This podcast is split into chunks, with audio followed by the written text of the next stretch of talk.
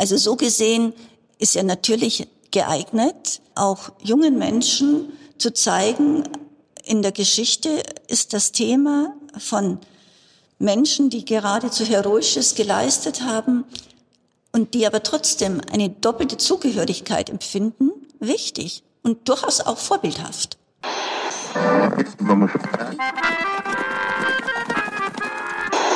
Sie empfangen Radio Almata. Steppenkinder, der Aussiedler-Podcast. Hallo Edwin. Hallo Ira. Kannst du dich noch dran erinnern, dass wir uns in der letzten Dezember-Folge, das war Folge äh, 30, naja, auf jeden Fall in der Dezember-Folge, darüber gesprochen haben, dass uns wichtig war, über die letzte Migration der Russlanddeutschen auch als äh, dramatisch und äh, erkämpft darzustellen. Dabei ist, war es ja uns auch wichtig, auf Schicksale und Wirken von bestimmten mutigen Menschen auch hinzuweisen, wie zum Beispiel Ludmila Oldenburger, über die du, du ja erzählt hast. Diese Menschen haben zum Teil Repressionen in Kauf genommen, um für sich und andere, in dem Fall Reisefreizügigkeit, äh, zu erlangen. Ja, es kamen ja auch ganz schön viele Nachrichten nach dieser Folge, weil viele Menschen nicht wussten, dass Russlanddeutsche beispielsweise Flugzeuge entführt haben, um das Land zu verlassen. Das war eine Neuigkeit für viele Zuhörenden. Und heute möchten wir auch über mutige und politisch engagierte Russlanddeutsche sprechen, nämlich über Russlanddeutsche, die gegen das Naziregime gekämpft haben, und zwar in Deutschland. Ja, und nicht zufällig nehmen wir die heutige Folge in München auf. Ich selbst habe ja hier an der Ludwig-Maximilians-Universität studiert und am Geschwister-Scholl-Institut sogar Politikwissenschaft ähm, gehabt und ähm, bin dann fast täglich äh, hier im Hauptgebäude der Universität an der Denkstätte Weiße Rose vorbeigegangen. Aber äh, was echt seltsam war und interessant war auf der anderen Seite, war, dass ähm, ich erst nach meinem Studium, als ich weg aus München war und mich dann mehr mit Russlanddeutschen beschäftigt habe, ist mir aufgefallen, dass ein Mitglied der Weißen Rose ein Russlanddeutscher war. Wusstest du es? Also bis wir diese Folge angefangen haben zu planen, war mir das nicht bewusst. Und in Zusammenhang mit dem Nationalsozialismus werden Russlanddeutsche ja eher als privilegierte Volksdeutsche besprochen oder sogar als Helfer der Nazis in besetzten Gebieten wie der Westukraine zum Beispiel. Und die Weiße Rose wird meist vor allem mit den Geschwistern Scholl in Verbindung gebracht. Die Widerstandsgruppe gegründet haben aber Hans Scholl und der Russlanddeutsche Alexander Schmorell. In dieser Folge möchten wir über ihn sprechen und seinen Beitrag zur Weißen Rose, Deshalb nehmen wir die heutige Folge in der Denkstätte Weiße Rose an deiner Alma Ata, an der Uni in München auf, wo die Widerstandsgruppe ihre Flugblätter gegen Hitler verteilt hatte. Ja, und wir sprechen heute mit äh, Frau Dr. Hildegard Kroner-Witter und sie ist die erste Vorsitzende der Stiftung Weiße Rose. Sie äh, hat äh, Sozialwissenschaften studiert und war auch äh, Abgeordnete im äh, Bayerischen Landtag und leitet seit 2009 ähm, diese Denkstätte. Herzlich willkommen. Danke, dass Sie sich die Zeit für uns nehmen. Ja, auch meinerseits grüß Sie. Frau Kroner-Witter, wie haben Sie denn die Bewegung der Weißen Rose in Ihrer Jugend wahrgenommen? Ich bin in Bayern aufgewachsen und hier auch zur Schule gegangen, logischerweise. Und da kommt im Geschichtsunterricht schon ein kurzer Abschnitt über die Weiße Rose. Speziell auch als heranwachsende junge Frau hat mich Sophie Scholl sehr interessiert. Womit beschäftigt sich denn die Denkstätte Weiße Rose? Ich darf ergänzen, die Weiße Rose Stiftung, deren Vorsitzende ich bin, leitet die Denkstätte. Also die Denkstätte ist eine Institution in unserer Verantwortung und auch von uns gestaltet. Aber die Weiße Rose Stiftung macht darüber hinaus ein Mehr an erinnerungskultureller Arbeit. Zum Beispiel, wir verleihen Wanderausstellungen zur Weißen Rose in Deutschland, in Italien, in Frankreich, englischsprachigen Raum und früher auch in Russland. Und wir führen Veranstaltungen fort, beispielsweise am 22. Februar wirklich traditionsmäßig schon, dass wir hier ein Gedenkkonzert an der Weißen Rose Orgel haben mit Texten, die vorgetragen werden. 22. Februar war der ähm, Tag, an dem die Geschwister Sophie Scholl und Hans Scholl ähm, umgebracht wurden von den Nationalsozialisten? Ja, sie sind hier am 18. Februar 1943 verhaftet worden beim Verteilen von Flugblättern exakt beim Verteilen des sechsten Flugblattes, das sich an Studierende gerichtet hat, wurden dann der Gestapo übergeben und waren dann vier Tage im Gestapo-Gefängnis und bereits vier Tage später fand der erste Volksgerichtshofprozess statt und er endete mit einem Ergebnis, das vorher eigentlich politisch verabredet war, mit Berlin, das lässt sich nachweisen. Und Sophie und Hans Scholl und ihr Freund Christoph Probst, der am 20. Februar verhaftet wurde, wurden an diesem Montag des 22. Februars zum Tode verurteilt und am gleichen Tag noch mit der Guillotine hingerichtet. Wir würden vielleicht noch einen Schritt zurückgehen zur Gründung der Weißen Rose. Man spricht immer über die Geschwister Scholl, aber dieser Alexander Schmorell, um den es heute auch geht, er war ja Mitgründer, richtig? Ja, also tatsächlich sprechen wir nicht von einer Gründung, sondern die Weiße Rose war im Grunde genommen ein studentischer Freundeskreis, dem sich nach und nach mehrere Personen angeschlossen haben. Die Kerngruppe war tatsächlich Hans Scholl und Alexander Schmorell. Die beiden haben im Sommer 1942 innerhalb von drei Wochen äh, vier Flugblätter geschrieben, abgezogen und verteilt. Das heißt, verteilt per Post verschickt. Und diese ersten vier Flugblätter gibt es in einer Auflage von 100 Stück pro Flugblatt was damit erklärt ist, dass sie nur zu zweit waren und dass die Technik höchst einfach war. Und von da an geht dann die Gruppe, die sich ausweitet und auch bei weiteren Flugblättern zu höheren Auflagen und zu größerer Verbreitung hm. äh, kommt. Und welche Rolle spielte Alexander Schmorell dabei? Alexander Schmorell, so können wir es deuten, war gewissermaßen ein, eine kongeniale Ergänzung zu Hans Scholl. Er hat die beiden waren zu diesem Zeitpunkt Studierende der Medizin hier an der Universität in München, aber zugleich Soldaten, Sanitätssoldaten, sonst hätten sie ja nicht studieren können. Das war die Voraussetzung, dass, dass sie ein Studium immer wieder aufnehmen konnten. Und sie lernten sich kennen in der sogenannten zweiten Sanitätskompanie in München. In dieser Kompanie wurden Soldaten zusammengefasst, die Medizin studieren durften, aber zugleich auch verpflichtet waren, als äh, Sanitäter, als junge angehende Ärzte Fronteinsatz zu leisten oder in, in, Krankenhäusern Dienst zu tun. Also das ist, hier kamen die beiden zusammen und sie ergänzen sich in unserer Meinung sehr gut. Äh, Hans Scholl, so der der intellektuelle, vorwärtsstürmende, vorwärtsstürmende Person, der Menschen sehr begeistern konnte.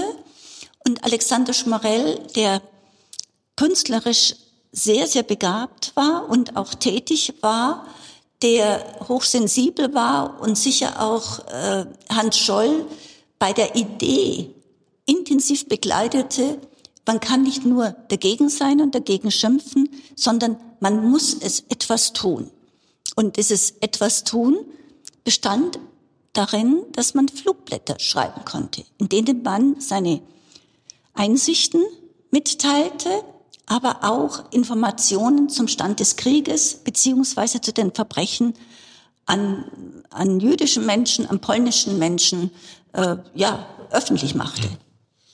Also was mich so ähm, begeistert hat jetzt bei der Auseinandersetzung mit den äh, jungen Menschen war eben die Tatsache, dass sie noch so jung waren. Das muss man sich äh, immer wieder vergegenwärtigen mit ihren Anfang 20 Jahren und dass sie einen unglaublich großen Bildungshintergrund haben. Also dass sie äh, eben mittelalterliche äh, religiöse Philosophen gelesen haben, Augustinus und andere, und dass sie Sturm und Drang und äh, Schiller und, und Goethe zitiert haben. Also ich fand es schon sehr beachtlich, auch im Vergleich zu den jungen Generationen. Edwin, vielleicht kannst du uns auch ein paar Stichworte zur Biografie von Alexander Schmorell nennen. Ich versuche es mal ganz kurz.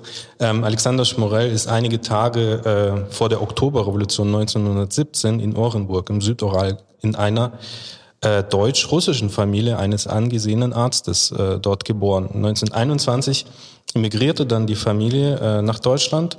Sein Vater äh, hat er auch hier schon in München Medizin studiert, ist dann zurückgegangen nach Russland, hat da als Mediziner gearbeitet und deswegen sind sie dann damals auch nach München äh, wieder zurückgekommen. Und ähm, Schmorell selbst, wie Sie ja sagen, studierte ja auch hier in, äh, an der Ludwig-Maximilians-Universität auch Medizin, zusammen mit Hans Scholl, wo er ihn auch kennengelernt hatte. Und ähm, um sie äh, ist eben diese Widerstandsgruppe auch entstanden. 2012 wurde er von der russisch-orthodoxen Kirche im Ausland, also jetzt nicht die russisch-orthodoxe Kirche im Moskauer Patriarchat, sondern die im Ausland, wurde er heilig gesprochen und als heiliger Alexander von München so ist sein Name jetzt äh, im, in der orthodoxen Kirche, wird an seinem Todestag, dem 13. Juli, an ihn gedacht. Alexander Schmores Familie hat ja zu den sogenannten Großstadtdeutschen im russischen Zarenreich gehört. Was war das denn für eine Gruppe? Ja, ähm, in unserem Podcast versuchen wir so über historische Zusammenhänge und diese verschiedenen und bunten Gruppen von deutschen Siedlern oder auch äh, anderen äh, damaligen Untertanen des russischen Reichs zu sprechen. Und allgemein wird eben drei Kategorien in der Zeit eben bis zum Ersten Weltkrieg unterschieden, also Großkategorien. Wir haben zum einen haben wir die Kolonisten, also die Wolgadeutschen oder die Schwarzmeerdeutschen, Deutschen und so weiter und so fort, Kaukasiendeutsche. Ähm, und äh, wir haben dann die Baltendeutschen, das sind die Deutschen, die eben zum Teil seit dem Mittelalter in den ähm, heutigen Staaten Estland und äh, Lettland vor allem gelebt haben, auch ein bisschen in heutigen äh, Litauen. Und dann haben wir eine Kategorie, die aber jetzt nicht näher zu definieren ist, äh, von Deutschen, die in den großen Städten oder in den Städten im Russischen Reich gelebt haben neben den Baltendeutschen und den Kolonisten, wie gesagt, die dritte, kleinste, aber die wahrscheinlich namhafteste Gruppe der Russlanddeutschen, weil sie dann eher so das Bildungsbürgertum äh, äh, mitbestimmten, die waren in der Industrie äh, äh, stark vertreten, im Handel, Militär, Verwaltung und so weiter und so fort. Einige Namen wären jetzt vielleicht zu erwähnen, so ein bisschen Name-Dropping, diejenigen, die sich jetzt mit der russischen Kultur und Geschichte auskennen. Der Dichter Alexander Block zum Beispiel, seine Vorfahren sind im 18. Jahrhundert aus Mecklenburg nach St. Petersburg eingewandert. Oder der Philosoph Alexander Herzen. Äh, seine Mutter ist aus äh, Stuttgart nach Russland gekommen und äh, hat sich in Moskau niedergelassen. Oder der Wunder oder der heilige Arzt von Moskau, so wird er genannt, Friedrich Haas. Oder zum Beispiel der äh, bekannte Theatermacher äh, Vsevolod Meyerhold, äh, dessen Vater ist aus Ostpreußen. Der hat einen jüdischen Hintergrund. Der ist damals aus Ostpreußen eingewandert und hat in Pensa eine Weinhandlung betrieben. Und äh, sie waren bestens in Russland integriert, also diese Kategorie an Deutschland und sogar zum Teil kulturell assimiliert. Ne? Sie äh, nahmen oft den orthodoxen Glauben an, waren äh, bilingual oder multilingual, wenn man dazu noch die damaligen äh, Sprachen, die verbreitet waren, wie Französisch dazu nimmt. Sie waren kosmopolitisch und hatten auch einen engeren äh, Austausch mit Deutschland oder auch mit Europa. Zum Teil haben sie ihre Kinder zum Studieren nach Deutschland geschickt. Und jetzt haben wir hier in dem Fall von, äh, ähm, von der Familie Schmorell zum Beispiel. Ne? Sein Vater hatte ja hier in Deutschland studiert.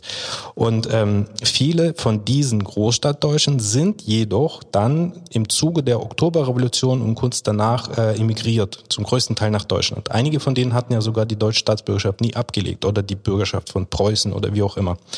Und so war eben Alexander Schmorell Sohn einer äh, so einer Familie. Sein Großvater ging als Kaufmann aus damals Ostpreußen nach Russland und ließ sich in Orenburg nieder ähm, hatte, war in der Industrie auch äh, ähm, in Orenburg ähm, engagiert, äh, äh, in der Holzindustrie, soweit ich das weiß. Und ähm, die äh, großmütterliche äh, Linie, die waren zum Beispiel Bierbrauer in Orenburg. Ne? Den, denen gehörten dann Brauereien, so wie ich das äh, recherchieren konnte. Schmorell selbst hatte eine russische Mutter und ähm, seine Mutter stand, stammte aus dem äh, Beamtenstand. Äh, und äh, der orthodoxe Glaube war dann der Mutter dann so wichtig, dass Alexander Schmorell dann orthodox getauft wurde. Also jetzt nicht evangelisch wie seine väterliche Seite, sondern orthodox. Er selbst schon in Deutschland hat eine starke Neigung zu Russland, zur russischen Kultur entwickelt. Er las mit Vorliebe so die russischen Klassiker, Dostoevsky, Tschechow und so weiter und spielt in der Freizeit Balalaika. Und das mhm. erwähnen ja auch äh, so die ähm, Chronisten von ähm, der, der Weißen Rose ähm, ja, der orthodoxe Glaube spielte eben eine große Rolle für ihn und ähm, daraus schöpfte er auch also seine tiefe Beziehung auch zu der russischen Kultur. Und bereits in München äh, äh, verkehrte auch seine Familie mit anderen bekannten damaligen russischen, wie soll ich sagen, Dissidenten, Immigranten, wie zum Beispiel der Familie Pasternak, also der Vater und ja. die Geschwister von dem äh, ich Dichter und Schriftsteller Pasternak. Ich würde gerne noch eine Anmerkung machen, und zwar in der Hinsicht, als Alexander Schmorell zwei Jahre alt war, verstarb seine Mutter. Der Vater heiratete danach kurz äh, eine Tochter aus der Bierbrauerfamilie Hoffmann, die auch in Orenburg ansässig war. Und mit, als der Bub vier Jahre alt war, übersiedelte die Familie, und es wird schon auch berichtet, in dramatischen Umständen nach München. Es war also nicht ein Umzug, sondern es war letztlich eine Flucht. Denn äh, es, ich selbst habe nachgelesen, Orenburg war in den Zeiten der, der Revolution und des Bürgerkriegs, des anschließenden Bürgerkriegs, mehrmals äh, umkämpft von, von zwei Seiten, von den beiden Seiten. Also äh, ich glaube, dass diese Erfahrung nicht nur für den Vater Schmorell, der dann in München sich als Arzt niederlassen konnte, auch für die äh, Stiefmutter dann, die aus der Brauerei stammte, aber die Brauerei blieb zurück natürlich, äh, schon auch, äh, ja, man, ich will nicht sagen ein Kindheitstrauma, sondern eine tiefe Prägung bekommen hat. Und das denkt, denke ich, äh, soll auch, wenn man diese Biografie anschaut, der gerne auch zu einem frühen Helden stilisiert wird, schon auch mitgedacht werden, dass er im Grunde genommen in zwei Ländern sich beheimatet fühlte und vielleicht doch nicht ganz beheimatet fühlte. Und entscheidend war noch, das russische Kindermädchen konnte mit äh, ausreisen, was nur möglich war, weil diese Russin verheiratet wurde mit einem Bruder äh, der, der, der Stiefmutter. Also es waren sehr komplizierte äh, Dinge, aber es war, glaube ich, das große Glück äh, für den Buben, der dann noch zwei Geschwister bekommen hat, dass diese Nanja dabei war und mit ihm auch dann Russisch gesprochen hat. Wie man hört, wurde die nie deutsch sprechend. Und gestatten Sie, dass ich noch eine Anmerkung mache. Es war tatsächlich erst die, das Auslands die auslandsorthodoxe Kirche. Aber zwei oder drei Jahre später hat die russisch gesamtorthodoxe Kirche die Heiligsprechung übernommen. Also wir haben da auch äh, Dokumente dann gesehen und auch Abbildungen bekommen. Mhm. Also äh, es, äh, Alexander Schmorell wurde bis vor dem russischen Angriffskrieg schon auch als Russe gesehen. Ja. Sie haben jetzt einen wichtigen Grund genannt, der so prägend war für Herrn Schmorell, sich ähm, an der Weißen Rose zu beteiligen. Können Sie vielleicht noch weitere Gründe sich vorstellen, wie es dazu kam, dass er Teil dieser Widerstandsbewegung wurde? Ja, also wir ähm, blicken auf diese Biografien zurück und reimen uns im Grunde genommen zusammen, wie sich das ergeben hat. Also bei Alexander Schmorell muss man festhalten, er war als Jugendliche in dem Jungstahlhelm. Also das ist eine Jugendgruppe gewesen, die äh, von uns heute aus betrachtet als rechtsnational einzuordnen war.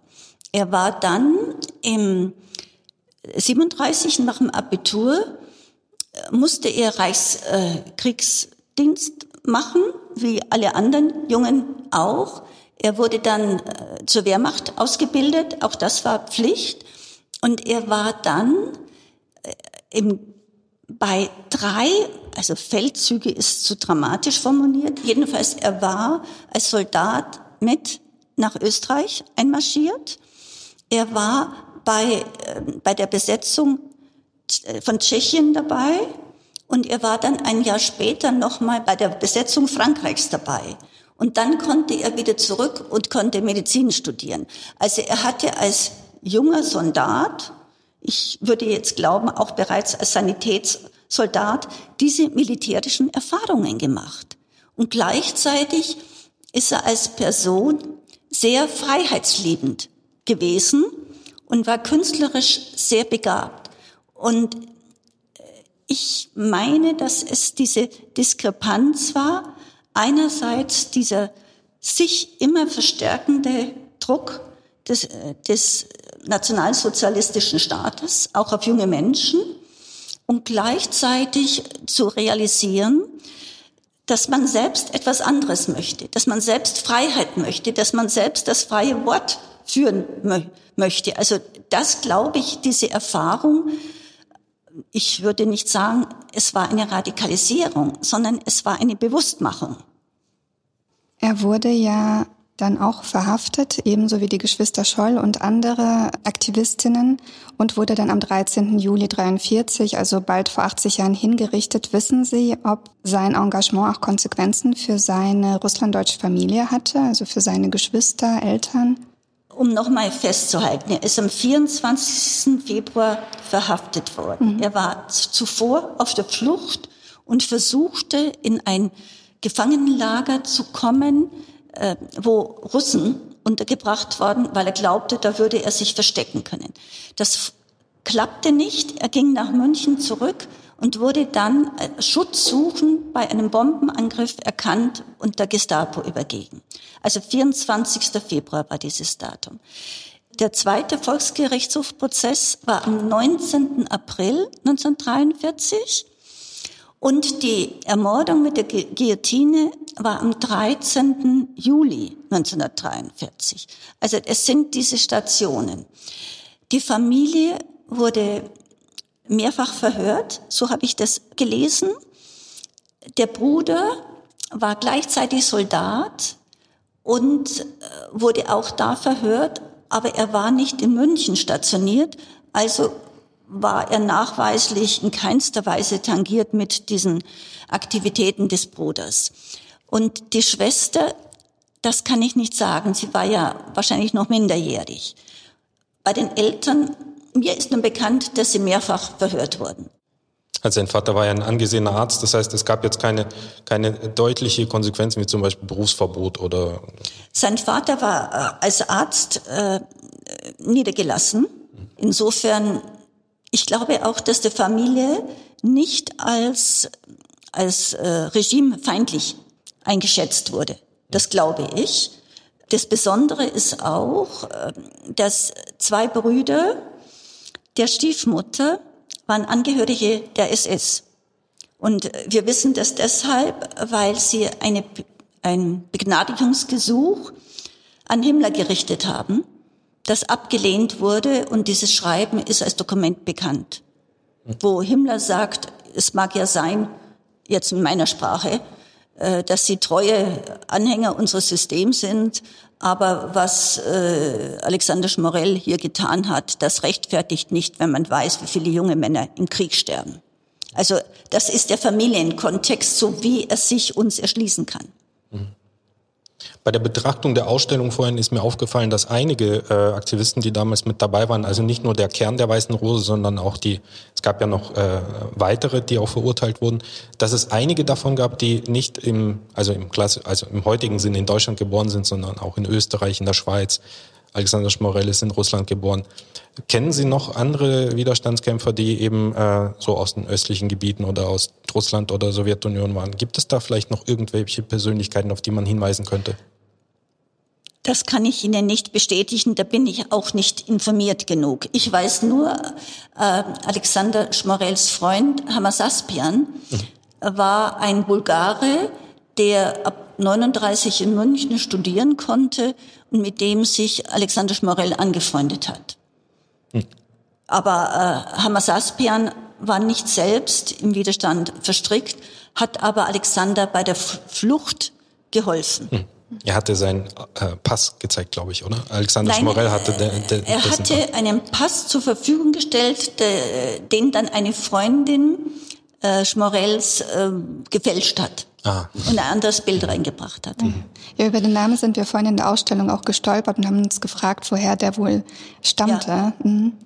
Vielleicht ähm, machen wir eine kleine Zeitreise ins Jetzt. Sie sagten ja, dass Ihre Ausstellung auch in Russland äh, zur Verfügung gestellt worden war bis zum Krieg und jetzt ist das nicht mehr möglich. Wie hat sich das jetzt geändert seit dem 24. Februar 22? Wir haben ab 1999, 2000 eine russischsprachige Version der Wanderausstellung Die Weiße Rose in Russland gezeigt. Ähm, und zwar wir als Institution haben sie zur Verfügung gestellt und dabei kooperiert mit Eurasia in Orenburg. Das ist eine NGO, vergleichbar wahrscheinlich mit unserer dort. Und ähm, Herr Kramow hat sich gekümmert, dass Ausstellungsorte gefunden wurde und hat dann auch äh, das Eröffnungsprogramm äh, bestritten. Meist ist zur Eröffnung der Ausstellung dann ein Vorstandskollege angereist oder äh, Marco Schmarell, ein Familienmitglied. Also das ist, sind wirklich sehr erfolgreiche 22, 23 Jahre Ausstellungstätigkeit gewesen. Mit dem russischen Angriffskrieg hat sich das, wie wir in Bayern sagen, von selber aufgehört.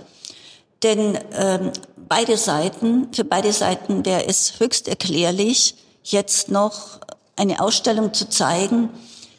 Also wir sehen mal, wie es künftig sein wird. Er wurde ja von der orthodoxen Kirche im Ausland ähm, heilig gesprochen und die ist ja jetzt mittlerweile in, in der russisch-orthodoxen Kirche aufgegangen. Sehen Sie da von dieser Seite auch eine Tendenz zur Instrumentalisierung von, von äh, seiner Person oder dem Andenken an ihn? Nein, nein, das würde ich nicht ähm, so, so einschätzen. Äh, Tatsache war ja, dass die äh, orthodoxe Auslands, russische Auslandskirche ihn heilig gesprochen hat. Diese Heiligsprechung hat dann die russische orthodoxe, äh, orthodoxe Kirche übernommen. Ich, zwei Jahre, drei Jahre später in Moskau eine eigene Zeremonie. Und die letzten Jahre waren Ausstellungstätigkeiten gut möglich, auch mit Unterstützung der orthodoxen Kirche. Mhm. Es gibt ja auch ein Denkmal, glaube ich, in Orenburg, wurde ein Denkmal ihm äh, errichtet, soweit ich das äh, äh mitbekommen ja. habe bei meinen Recherchen. Und ähm, was mir aufgefallen ist, dass es da äh, eher äh, Kundgebungen oder Anlässe zum 9. Mai gab. 9. Mai, der Tag äh, des ähm, wie, wie in Russland oder postsowjetischen Welt Tag des Sieges ja bezeichnet wird. Also nicht der 8. Mai, so wie bei uns eben so äh, das Ende des Zweiten Weltkriegs, Kapitulation Deutschlands. Ähm, ich bin auch gespannt, wie, wie es dann weiter mit dem Andenken von ihm dann äh, in Russland und in der orthodoxen Kirche geht. Also ich finde das schon eine bemerkenswerte Geschichte, dass äh, bei der wahrscheinlich prominentesten Gruppe von Widerstandskämpfern im Dritten Reich, im, im Nationalsozialismus, eben Menschen gab, die eben einen heute würde man sagen, Migrationshintergrund hatten. Und in unserer Migrationsgesellschaft ist es wahrscheinlich mal interessant, im Sinne der Erinnerungskultur auch mal an diese Biografien anzuknüpfen, verbunden mit der Frage, wie inklusiv könnte denn Erinnerungskultur dann werden, hinsichtlich äh, der äh, Debatten oder der Einsicht, dass wir eine Migrationsgesellschaft sind. Wie sehen Sie das? Also welches Potenzial steckt da, da drin? Naja, äh, eine historisch gewordene Gruppe, die sehr bekannt ist, deren einzelne Personen gewürdigt werden sollen. Und Alexander Schmorell verdient es wahrlich, mehr ins Bewusstsein gebracht zu werden. Er hat einen doppelten Hintergrund sozusagen. Den Hintergrund in Deutschland er ist ab vier Jahren ja in München aufgewachsen, ist sozusagen der äh, junge Münchner. Und gleichzeitig aber hat er diesen familiären Hintergrund. Äh, es ist sicher sinnvoll, in bei Führungen, wo ersichtlich viele Menschen aus, mit Migrationshintergrund dabei sind, darauf hinzuweisen, dass diese Person gewissermaßen eine doppelte Loyalität haben konnte, nämlich zu dem alten Russland, bewusst betont, er war keineswegs äh, bolschewistisch orientiert, keineswegs. Und das gilt es auch zu betonen. Aber auch äh, diese deutsche äh, Zugehörigkeit zu haben, letztlich auch über die hier verwurzelte Familie. Also so gesehen ist er natürlich geeignet, äh, auch jungen Menschen zu zeigen, in der Geschichte ist das Thema von Menschen, die geradezu Heroisches geleistet haben, und die aber trotzdem eine doppelte Zugehörigkeit empfinden, wichtig und durchaus auch vorbildhaft. Das ist wirklich ein, äh, sehr, sehr wichtig und es hat äh, unglaublich viel Potenzial, weil, äh, wie ich das so verstanden habe, bei Alexander Schmorell war eben seine starke Beziehung zu Russland, äh, eben zu der russischen Kultur, die äh, ausschlaggebend war auch für sein Engagement. Und dieser Krieg, den konnte er sich eben nicht mit ansehen, obwohl er explizit gegen den Bolschewismus war. Und der Bolschewismus hat ja seine Familie auch vertrieben aus der alten Heimat. Insofern geht es um die wehrhafte Demokratie. Und es geht ja auch darum, äh, worum es heute auch gehen sollte in unserer Gesellschaft. Also, dass man eben sich gegen totalitäre Erscheinungen in der Gesellschaft oder politische Entgleisungen auch äh, engagieren sollte. Frau Dr. Kroner-Witter, warum ist das Erinnern an die Weiße Rose 80 Jahre nach deren Wirken heute noch immer wichtig? Ich könnte jetzt ganz pragmatisch antworten und sagen, ja, die Menschen interessieren sich nach wie vor für die Widerstandsgruppe Weiße Rose. Sie wollen erfahren, wer diese Menschen waren, die so mutig waren, denen es lebenswichtig geradezu war, das freie Wort in Flugblättern zu wagen. Das ist, äh, ja, also sozusagen das Vorbild herauszuheben. Aber gleichzeitig kennen wir äh, die Flugblätter und wissen, dass sich in diesen Flugblättern eine Botschaft äh, verbirgt, die bis heute und für unsere Demokratie, unsere Gesellschaft enorm wichtig ist. Nämlich es geht darum, Freiheit zu leben. Es geht darum, dass jede Einzelne, jeder Einzelne äh, Verantwortung übernimmt für äh, die demokratischen Zustände, die wir haben, Zivilcourage zeigt, aber auch Mitmenschlichkeit walten lässt. Also so gesehen der Blick zurück zeigt uns mutige Menschen, zeigt uns an einem Beispiel, wie äh, menschentötend Diktaturen sind. Und gleichzeitig aber ist diese Botschaft für uns heute eine Aufforderung, uns zivil und demokratisch zu verhalten. Ja, faszinierend. Ähm, kannst, kannst du dir vorstellen, wie, wie du dich verhalten hättest in, in dieser Situation? Also hättest du den Mut ihrer? Das ist wirklich eine schwierige Frage. Ich habe in den vergangenen Wochen viele Interviews mit äh, russischen Menschen geführt, die aus Russland äh, gegangen sind, weil sie oppositionell sind und die teilweise auch in Haft geraten sind und ganz plötzlich das Land verlassen mussten. Und diese Frage stelle ich mir dann immer wieder. Und ich weiß es nicht, wie ich dann in der konkreten Situation mich verhalten würde. Ich glaube, das ist schwierig und ich glaube, wir dürfen uns auch nicht herausnehmen und urteilen, auch in der aktuellen Situation wenn jemand eben nicht oppositionell ist, wenn jemand flüchtet. Also ich glaube, weil jeder von uns würde das ja vielleicht dann auch ganz anders entscheiden, wenn er in die Lage erst ja. käme. Aber in jedem Fall verdienen diese Menschen einen sehr, sehr großen Respekt. Und ich bin dankbar, dass es Menschen auch wie Sie gibt, die sich um diese Denkstätte kümmern, um den Verein kümmern und eben das Erinnern möglich machen. Frau Kronawitter, wir haben noch eine klassische Frage, die wir jedem Gesprächspartner stellen. Waren Sie schon mal in der Steppe? Ja. In welcher Steppe waren Sie denn? In der Umgebung von Orenburg. Ah. Welchen Eindruck hat sie denn auf Sie hinterlassen? Ja, es war ein, das ist eine Landschaft, die mich sehr fasziniert hat, weil ich sie in dieser Form bisher nie gesehen hatte. Und weil ich glaube, dass Menschen, die in der Steppe aufwachsen, eine andere Erfahrung haben wie Menschen, die bei uns im Gebirge aufwachsen. Alexander Schmorell erkennt man von den Bildern äh, mit einem Pferd zum Beispiel. Er hat eine starke Bindung zum Pferd. Also da sehe ich auch so dieses, diese Verbindung zur, zur Steppe. Vielleicht, vielleicht äh, bilde ich es mir noch ein. Ja, ja, da würde ich jetzt sagen, das kann man so konstruieren, natürlich. Aber Tatsache ist, dass er sehr als Heranwachsender zum Reiten gebracht wurde und das auch gerne tat.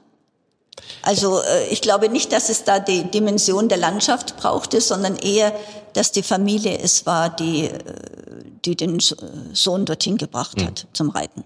Hätten Sie noch irgendwas, was Sie äh, sagen wollen oder was Sie vielleicht? Ja, ja, ja, wir haben ein Thema nicht angesprochen. Alexander Schmorell war enorm künstlerisch begabt und hatte von dieser Begabung eine Reihe von Zeugnissen hinterlassen, die höchst eindrucksvoll sind. Er hat ja auch, während er studiert hat, Zeichenunterricht einem Zeichenatelier König genommen. Und äh, da denken wir es wäre doch auch schön gewesen, wenn dieser junge Mensch diese Begabung hätte als Künstler ausleben können. Aber es war, es war sozusagen die Diktatur, die dieses Leben zerstört hatte. Und gibt es noch Werke von ihm, die man Ja, ja, wir haben, könnte? wir können in der Denkstätte, ich mhm. zeige es Ihnen nachher dann nochmal, mhm. haben wir mit freundlicher Genehmigung von Markus Schmarell einige Zeichnungen von ihm in einem Monitor ausgestellt. Schön, dann gucken wir uns die gleich das wäre an. doch was für unser Museum. Ja, vielen Dank. Danke für unser Gespräch. Es ja, gerne. war uns wirklich ich eine Freude. Sehr gerne mich mit Ihnen über Alexander Schmorell unterhalten, weil es uns auch, lassen Sie mir das anfügen, schon eine Anliegen ist, ihn bekannter zu machen. Ja. Tatsächlich. Ich hatte mal gegoogelt, wie viele Schulen nach ihm benannt sind. Nicht so viele wie jetzt zum Beispiel Geschwister Scholl. Nein, nicht. Aber in der Nachbarstadt von Detmold, da wo ich jetzt lebe, in Schlangen, äh, da ist das Gymnasium nach Alexander Schmorell benannt. Dankeschön. Alles Gute für Sie. Ja, Vielen Dank. Danke. Paka. Paka. Das war Steppenkinder, der Aussiedler-Podcast mit Ira Peter und Edwin Wagentin. Ein Projekt des Kulturreferats für Russlanddeutsche am Museum für Russlanddeutsche Kulturgeschichte. Gefördert von der Beauftragten der Bundesregierung für Kultur und Medien.